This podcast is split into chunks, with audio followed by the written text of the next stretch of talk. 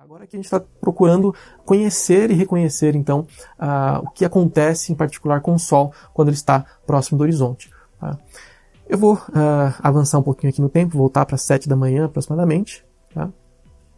Então, vejamos lá, por volta das 7 da manhã, aperto a letra K, aperto a letra L para avançar no tempo, aperto a letra K para voltar a passar o tempo normal e aperto a letra J para retroceder no tempo.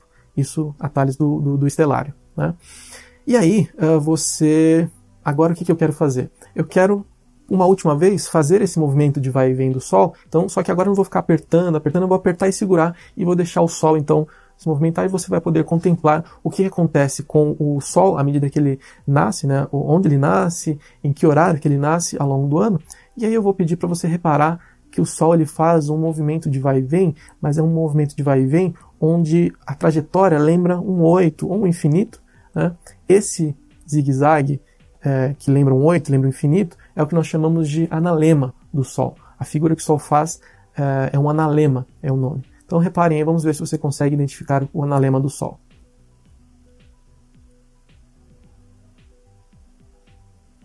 Então, ele para, volta, ele volta por baixo. Ele sobe e na hora que ele volta, ele volta por baixo. Agora ele vem por cima e volta por baixo. Então ele vai realizando um movimento de vai e vem. Não é, não é um oito perfeito, né? Então uh, um dos lados né, do oito é um pouquinho menor, um pouquinho mais estreito. O outro lado do oito é um pouco mais alongado, mais comprido. Tá? Mas é uma espécie de um oito, de um infinito aqui. O nome disso é analema. Então veja que o Sol com isso ele vai nascendo e se pondo em diferentes lugares e em diferentes horários ao longo do ano. Isso daqui vale não só para São Paulo, mas para quaisquer outros lugares. Então fica aí o convite para você abrir o Estelário, baixar o Estelário, abrir o Estelário, experimentar mudar uh, para outros lugares né, do planeta. Tá? Você pode fazer isso vindo aqui no menu lateral e você pode escolher então uh, que ponto do planeta você quer estar. A partir daí você vai ver então o Sol nascendo em qualquer lugar que você esteja. E só para só por questão de completeza, vamos mostrar que no horizonte oeste acontece o mesmo. Tá? Então lá vamos virar aqui o céu, mostrar o horizonte oeste. Vou avançar no tempo, apertar o botão L e avançar aqui até o sol se pôr. Olha lá, 7 da manhã, vamos ser um pouco mais rápidos. 11, 12, 13. E lá, 18 horas. Uh, vamos voltar um pouquinho.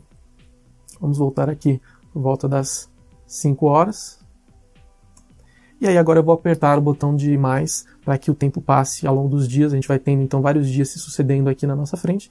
A gente vai ver então novamente o Sol mudando, realizando o movimento de analema dele, mudando onde ele nasce e o horário onde ele se põe. Né?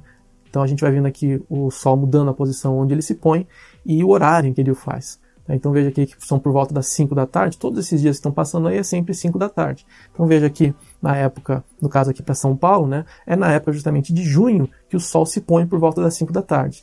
E em meados ali de dezembro, que é o caso agora, o Sol, ele às 5 da tarde ainda está longe de se pôr, ainda vai se pôr ainda mais tarde. Então a duração do dia muda com o passar dos meses. Uh, pelo menos aqui na cidade de São Paulo, isso, fica, isso de fato acontece. Como eu falei, bem pertinho do Equador, uh, isso não acontece, a duração do dia e da noite é sempre a mesma. Você vai se afastando do Equador, se afastando, se afastando, vai ficando cada vez mais longe do Equador, mais perto dos polos. Essa diferença entre noite e dia vai ficando cada vez maior.